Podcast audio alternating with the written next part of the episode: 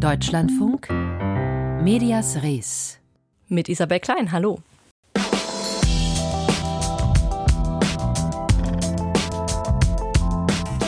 Haben Sie jemals Honorare, wenn ich so direkt fragen darf, aus Russland bezogen? Honorar aus Russland? Ja. Sie meinen direkt, Geld. direkt vom. Okay, ob direkt Geht's oder noch? indirekt? Darf ich mal eine Antwort geben? Geht's, Geht's noch? noch? Okay, also nicht. Geht's noch? Ge- Das ist der Journalist Hubert Seipel, lange bekannt als der Putin-Kenner in Deutschland. 2021 äußerte er sich auf Nachfrage im SWR noch abwehrend. Geld aus Russland? Natürlich nicht. Doch im November letzten Jahres kam raus, Seipel erhielt für zwei seiner Putin-Bücher Hunderttausende Euro aus Russland, ohne das transparent zu machen. Auch nicht gegenüber seinem Arbeitgeber, dem NDR, für den er Interviews und Dokus realisiert hat. Der NDR hat das Ganze dann extern untersuchen lassen und die Ergebnisse sind nun da. Sprechen wir gleich drüber. Als erstes aber schauen wir uns an, wie ausgewogen die öffentlich-rechtlichen in ihren Nachrichten sind. Die öffentlich-rechtlichen Medien berichten zu einseitig. Diesen Vorwurf hören und lesen wir so oder so ähnlich immer wieder. Besonders in den Kommentarspalten in den sozialen Medien taucht er auf. Aber stimmt das? In einer neuen Studie der Uni Mainz wurde genau das untersucht. Mitfinanziert wurde die von der gemeinnützigen Stiftung Mercator.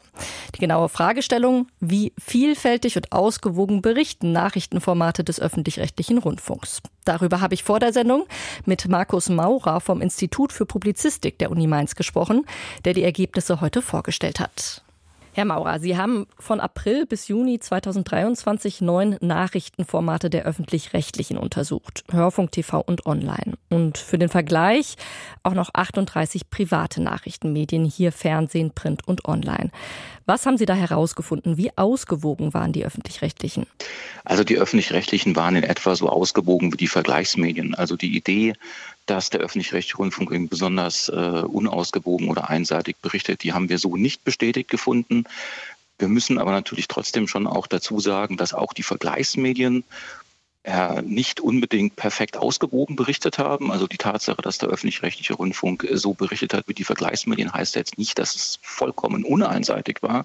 Wir sind schon im gesamten Mediensystem so ein bisschen ein Fehlen von bestimmten Perspektiven und das ist äh, zum Beispiel die marktliberale Perspektive. Es gibt einen sehr starken Fokus auf Sozialstaatsorientierung und also wir könnten auch ein bisschen mehr konservative Positionen in allen Medien finden.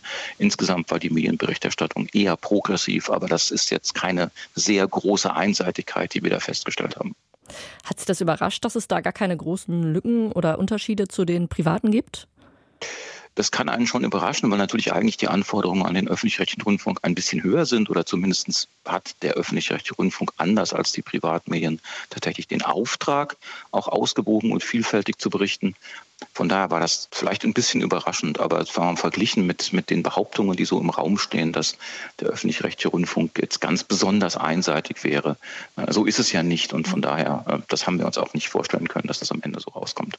Sie haben gerade schon erwähnt, also die sind eher liberal als konservativ und eher sozialstaatlich als marktliberal, gilt aber eben für alle Medien. Aber das bestätigt natürlich trotzdem dieses Vorteil, dass die öffentlich-rechtlichen ein bisschen zu links sind. Ja, wir vermeiden solche Begriffe wie links natürlich jetzt. Das ist vielleicht ein bisschen, ein bisschen einfach gedacht. Ne? Wir versuchen das eben über die Begriffe konservativ und marktliberal ein bisschen abzudecken. Aber wir müssen natürlich auch dran denken, dass wir jetzt mal drei Monate untersucht haben. Wir sollen, können jetzt was über diese drei Monate aussagen. Das ist ein relativ langer Zeitraum natürlich schon. Aber natürlich ist Medienberichterstattung auch immer sehr themenabhängig, ereignisabhängig. Es hat auch ein bisschen vielleicht was mit den Regierungskonstellationen zu tun. Also sind wir mal ein bisschen vorsichtig. Die Befunde gelten für drei Monate und sehr gerne machen wir diese Studie nochmal zu einem anderen Zeitpunkt. Und erst wenn dann wirklich sich systematisch die Befunde so bestätigen, dann würden wir vielleicht sagen, ja, tatsächlich ist da, ist da was dran, dass der öffentlich-rechtliche Rundfunk und auch die anderen Medien grundsätzlich vielleicht ein bisschen linker sind, um den Begriff jetzt doch dann mal zu benutzen. Gehen wir vielleicht noch mal ein bisschen ins Detail. Sie haben sich ja die Vielfalt auch angeschaut. Was wird besprochen und wer darf sprechen? Wie schneiden die öffentlich-rechtlichen da ab? Also da gibt es nun wirklich überhaupt keine Unterschiede zwischen den öffentlich-rechtlichen und den privatwirtschaftlich organisierten Medien, weder was die Themen betrifft. Themen im Untersuchungszeitraum waren jetzt zum Beispiel am meisten Wirtschaftspolitik und Energiepolitik, dadurch, dass das Gebäudeenergiegesetz in diesen Zeitraum reinfällt. Ähm, das wird aber sicher dann zu anderen Zeiten ganz anders sein. Wichtiger ist eigentlich, dass die Themenvielfalt insgesamt sehr groß war. Auch die Vielfalt von Akteuren waren insgesamt sehr groß, sowohl in den öffentlich-rechtlichen Formaten als auch in den Vergleichsmedien. Und wer kam jetzt besonders vor? Berichterstattung dreht sich in den Nachrichtenformaten doch hauptsächlich um deutsche politische Akteure, also die Regierung, die Opposition, Parteien, Politikerinnen und Politiker mit einem relativ großen Vorsprung vor den anderen. Und auf der anderen Seite fehlen vielleicht so ein bisschen Minderheiten, also beispielsweise Menschen mit Migrationshintergrund oder arme Menschen, äh, die kommen in der Berichterstattung der Nachrichten zumindest generell nicht so häufig vor. Wenn wir auf diesen Punkt mal schauen, gerade erst hat der Zukunftsrat ja in einem Bericht Empfehlungen für den öffentlich-rechtlichen Rundfunk formuliert. Und ganz am Anfang steht da, die Demokratie- und Gemeinwohlorientierung der öffentlich-rechtlichen, die soll stärker fokussiert werden. Der stellvertretende Vorsitzende hat dazu in der Tageszeitung noch gesagt, Vielfalt sei hier ein relevantes Kriterium, um diesen Auftrag zu überprüfen. Stimmen Sie dem zu?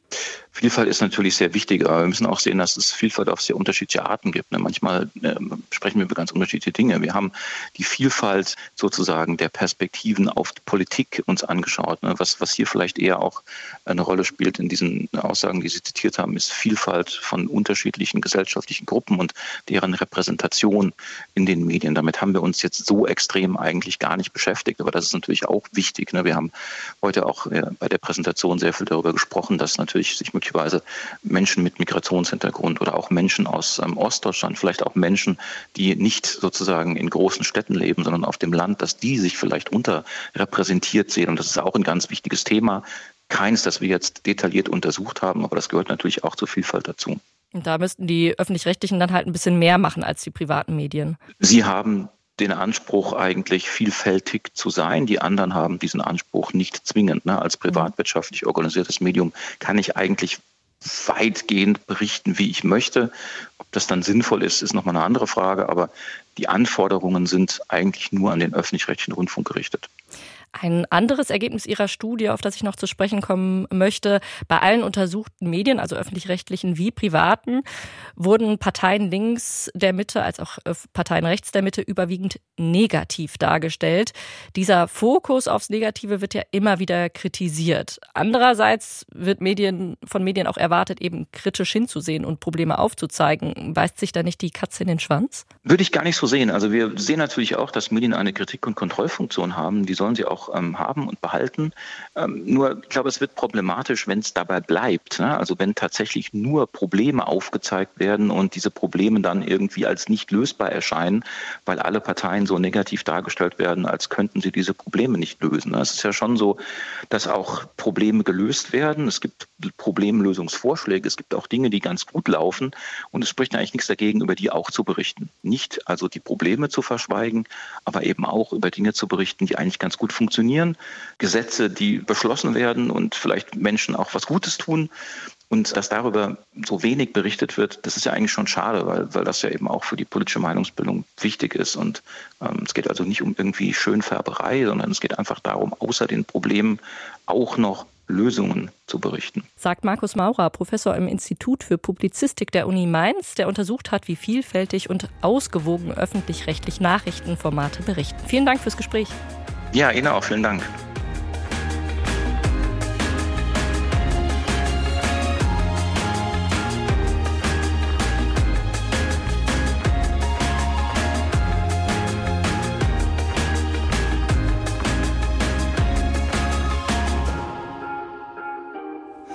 Hubert Seipel galt jahrelang als der Putin-Kenner. Er schrieb Bücher über den russischen Präsidenten, führte Interviews mit ihm, machte Dokus und redete in Talkshows über ihn, hier 2015 bei Phoenix. Als Präsident nimmt er eine Rolle ein und diese Rolle verkauft er natürlich erstmal.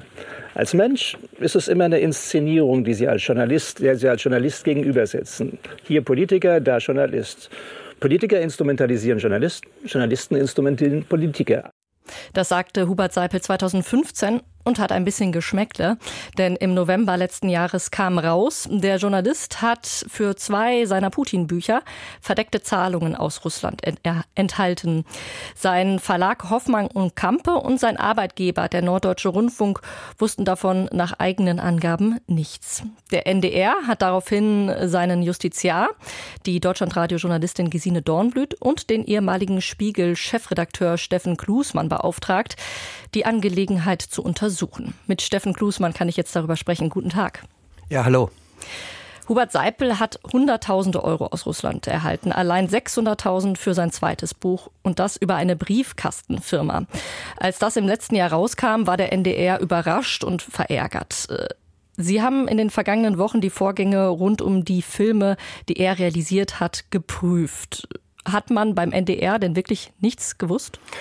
Also wir haben mit äh, über 40, also wir haben an über 40 Leute Kontaktanfragen gestellt und haben mit den allermeisten sehr ausführlich geredet und das waren sehr konstruktive Gespräche. Und wir haben natürlich alle gefragt, ähm, ob sie irgendwas gewusst haben, äh, ob sie irgendwas verheimlicht hätten oder ob sie vielleicht sogar selber äh, honoriert wurden. Und alle haben äh, äh ganz klar gesagt, dass sie von nichts Ahnung hatten. Und das haben wir dann erstmal geglaubt, weil wir natürlich auch das Gegenteil nicht beweisen können. Also insofern äh, kommt der Bericht zu dem Ergebnis, dass äh, hier wirklich niemand äh, davon Ahnung hatte. Der Hubert Seipel hat ja zwischen 2009 und 2017 den Bereich, den sie sich da angeguckt hat, haben für den NDR einige Filme realisiert. Ja. In ihrem Bericht habe ich jetzt gelesen, der Vorwurf Seipel habe die Ausstrahlung äh, seines Films Ich Putin von 2012 absegnen lassen. Das hat der Bericht nicht bestätigt. Allerdings sei der Autor zugänglich für Bestechung durch Nier gewesen. Woran machen Sie das aus? Also wir haben äh, versucht rauszukriegen, ähm, ob bei den Leuten, die dabei waren, als damals dieser, dieses große Porträt Ich Putin, das mhm. war ja sozusagen, das hat die Grundlage gelegt so ein bisschen, äh, auch für das, äh, dass er später als Putin-Versteher galt, ähm, rauszufinden, ob er zu dem Zeitpunkt, wie er da aufgetreten ist. Und da war in, äh, in, in, in Moskau und in Russland, als sie äh, die Drehs gemacht haben, noch sehr, sehr unsicher. Das berichten uns die Leute. Und ähm, am Anfang gab es auch noch keine besonders guten Zugänge, äh, sondern man sch schwamm so mit äh, in, dem, in dem Pressekorps der Russen. Hatte erstmal auch keine besonders guten Bilder und so. Er sprach ja auch kein Russisch. Er sprach kein Russisch, nein. Und irgendwann änderte sich das dann. Aber die Leute, die dabei waren, sagen, also sie halten das für quasi ausgeschlossen, dass der damals schon ähm, ich sag mal, mit einer Finanzierung in, im Rücken sehr selbstbewusst sagt, hier komme ich und jetzt hätte ich gerne Putin für mich, weil ich mache ja für euch einen Werbefilm. Also das war nicht so. Das war nicht so. Und äh, insofern gehen wir davon aus, dass zu dem Zeitpunkt auch noch kein Geld geflossen ist. Die große Frage, die wir uns gestellt haben, die können wir ehrlicherweise nicht ganz beantworten. Haben die Zahlungen von Herrn Mordaschow, der der Oligarch war aus dem Putin-Umfeld, über den das ganze Geld geflossen ist, haben die dazu geführt, dass Seipel zu einem Putin-Freund wurde oder war er das schon vorher? Und wir glauben inzwischen, ähm, dass es die Zahlung äh, gar nicht bedurft hätte. Mhm. er sagt ja auch selbst immer, ähm, er hat das Geld bekommen äh, oder genommen äh, als äh, Recherchehilfe für seine beiden Bücher. Und er hätte sich ähm, äh, ab, abgesichert, äh, dass er absolut äh, unabhängig äh, agieren kann, dass niemand seine Skripte vorher zu lesen bekommt und so weiter und so weiter. Und äh, da glaubt er auch fest dran. Ähm, er sieht natürlich nicht, dass das ein Geschmäckle hat. Vielleicht sieht es schon, Wahrscheinlich hat er es sogar gesehen, sonst hätte hm. er es ja transparent gemacht. Also er tut ja immer so und sagt, wo ist euer Problem? Ähm, ich habe von äh, Mordaschow Geld bekommen und das war für meine Bücher und nicht für meine Filme. Über eine Briefkastenfirma wohl. Über, genau. Mhm. Und wenn, wenn das alles so, äh, äh, so harmlos ist, dann hätte man das natürlich ganz anders abwickeln können und man hätte vor allen Dingen auch offen drüber reden können. Und das hat er nicht getan. Sie hatten ja gerade auch den Einspieler, dieses SWR1-Interview wo er ähm, das geleugnet hat. Ich habe ihn auch konkret darauf nochmal angesprochen, gesagt, warum haben Sie denn damals gesagt, ähm, äh, geht's noch, geht's noch? Nein. Weil er sagte, das hätte, äh, die Frage hätte insinuiert, dass er Geld von Putin bekommen hat. Und er habe das Geld nicht von Putin bekommen. Das stimmt, aber er hat es halt aus dem Umfeld bekommen.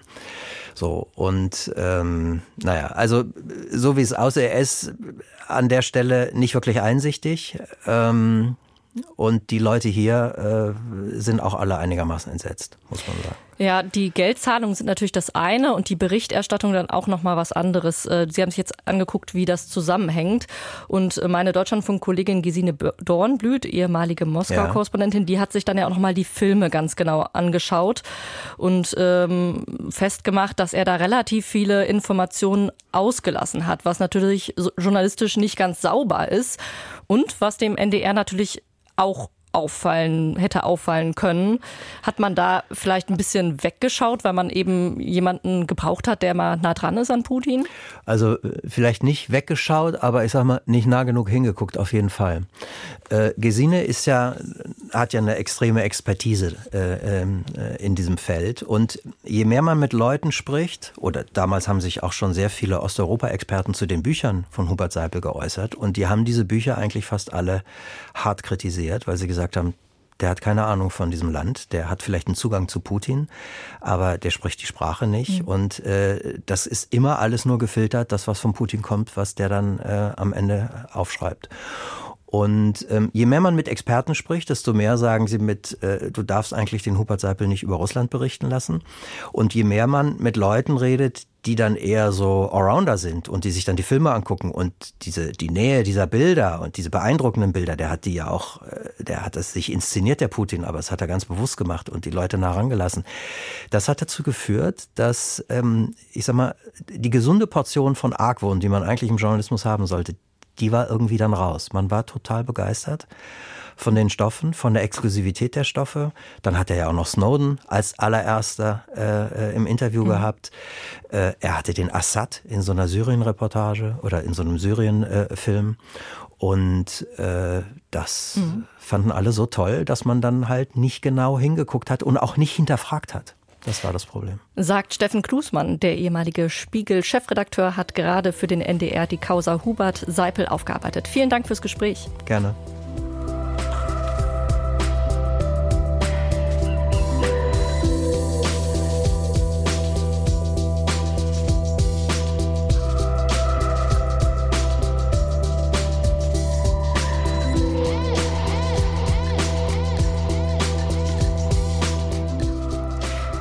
Man muss nur den Fernseher einschalten. Irgendwo wird gerade schon eine Quizsendung laufen. So meine subjektive Wahrnehmung. Jedenfalls sind Quizsendungen sehr beliebt beim Publikum und bei den Machern. Einer wird gewinnen war eine der beliebtesten und langlebigsten. Auf den Tag genau 60 Jahre ist es her. Da lief diese Quiz-Sendung mit Moderator Hans-Joachim Kuhlenkampf in der ARD zum ersten Mal und dann rund 20 Jahre lang. Was machte sie so erfolgreich und wie hat sich das Genre Quizshow seitdem so entwickelt? Michael Borgers hat nach Antworten gesucht auf die Frage nach den Fragen von Kuhlenkampf und Co. Ein Samstagabend in Wiesbaden 1966. Gut zwei Minuten lang geben zwei Sänger des hiesigen Staatstheaters ein Duett zum Besten. Doch was genau singen sie? Das will Hans-Joachim Kuhlenkamp von der Kandidatin wissen. Fidelio. Dann möchte ich es Ihnen sagen, das ist so weit weg von La Bohème. La Bohème. Von wem? Darf ich das vielleicht fragen? Vielleicht geht das. Doch auch das kann die junge Germanistikstudentin aus den Niederlanden nicht sagen. Die Antwort Puccini, nicht Mozart.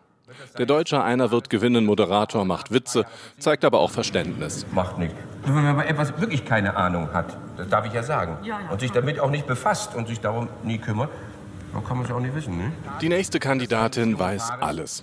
Es steht 3 zu 0 für Österreich im Ländervergleich dieser Quizshow mit europäischem Teilnehmerfeld, die mit ihrer Abkürzung EWG auf die Europäische Wirtschaftsgemeinschaft damals anspielt, den Vorläufer der heutigen EU. Die ersten Quizshows, die waren sehr schulisch organisiert. Sagt Franziska Frick, die für ihre Doktorarbeit untersucht hat, wie sich Quizshows entwickelt haben über ein halbes Jahrhundert, am Beispiel der Schweiz. Der Moderator, die Moderatorin stand und die Kandidatinnen und Kandidaten sind gesessen. Sie haben ein Spezialgebiet gehabt. Sie haben sich für die Quizshow wirklich intensiv vorbereitet. Das war wirklich eine Prüfungssituation. So war das auch bei Der große Preis, wo Moderator Wim Tölke 1974 etwa das wissen wollte. Wie hieß die Stilepoche zur Zeit, zu Lebzeiten der Madame Pompadour in Deutschland? Frau Hahn? Die Antwort, keine Frage. Rokoko, ja.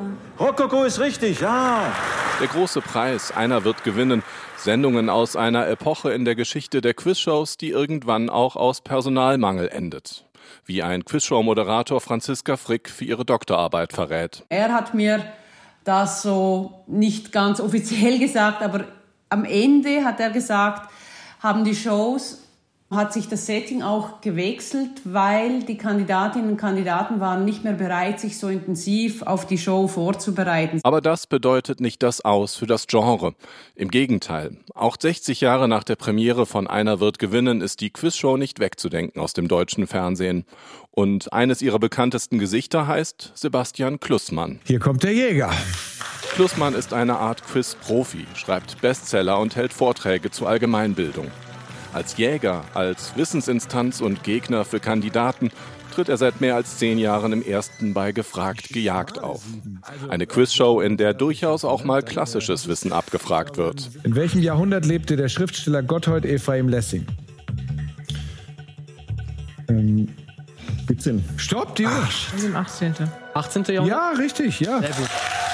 Doch die Zeiten ändern sich. Das stellt auch der 34-Jährige fest. Dass früher mehr Fragen aus dem klassischen Bildungskanon stammten, ist wohl nicht nur dem damaligen Anspruch an die Shows geschuldet, sondern schlicht auch der Tatsache, dass dieser Kanon damals noch klarer existierte. Und dieser Kanon habe eben im Leben der Menschen auch noch eine viel größere Rolle gespielt. Heutzutage leben wir in einer medial stark fragmentierten Welt, die sich auch durch eine Explosion des Wissens und der Unterhaltungsform auszeichnet. Entsprechend müsse ein Wissenskanon heutzutage auch viel breiter angelegt werden, findet Klussmann. Und betont, bei allen Fragen rund um die Qualität der Fragen, das eigentliche Ziel der Sendungen habe sich von den Anfängen bis heute nicht verändert. Natürlich dienen Quizshows, und das war früher auch schon so, primär der Unterhaltung. Allerdings kann man dort natürlich auch sehr viel Interessantes lernen. Auch er wünsche sich da manchmal mehr, so Klussmann. Gibt aber zu bedenken, Quizshow ist nicht gleich Quizshow. Und in der einen stecke bis heute mehr von einer wird gewinnen und Fragen wie der nach La Bohème als in der anderen.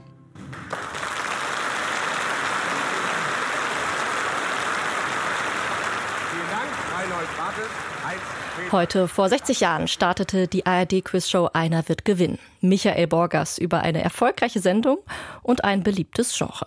Und noch eine öffentlich-rechtliche Geburtstagsparty findet heute statt. Heute feiert der Bayerische Rundfunk sein 75-jährigstes Jubiläum. Und äh, ja, neben dem bayerischen Dialekt steht der BR auch fürs Lernen und Mitmachen. Nicht umsonst betreibt er den Bildungskanal ARD Alpha. Und aus diesem Mitmachbereich war in den letzten 75 Jahren einiges Schönes und Kurioses dabei. Eine Collage von Mike Herbstreuth. Guten Tag, meine Damen und Herren. Vielleicht räumen Sie erstmal Ihre Möbel ein klein wenig beiseite.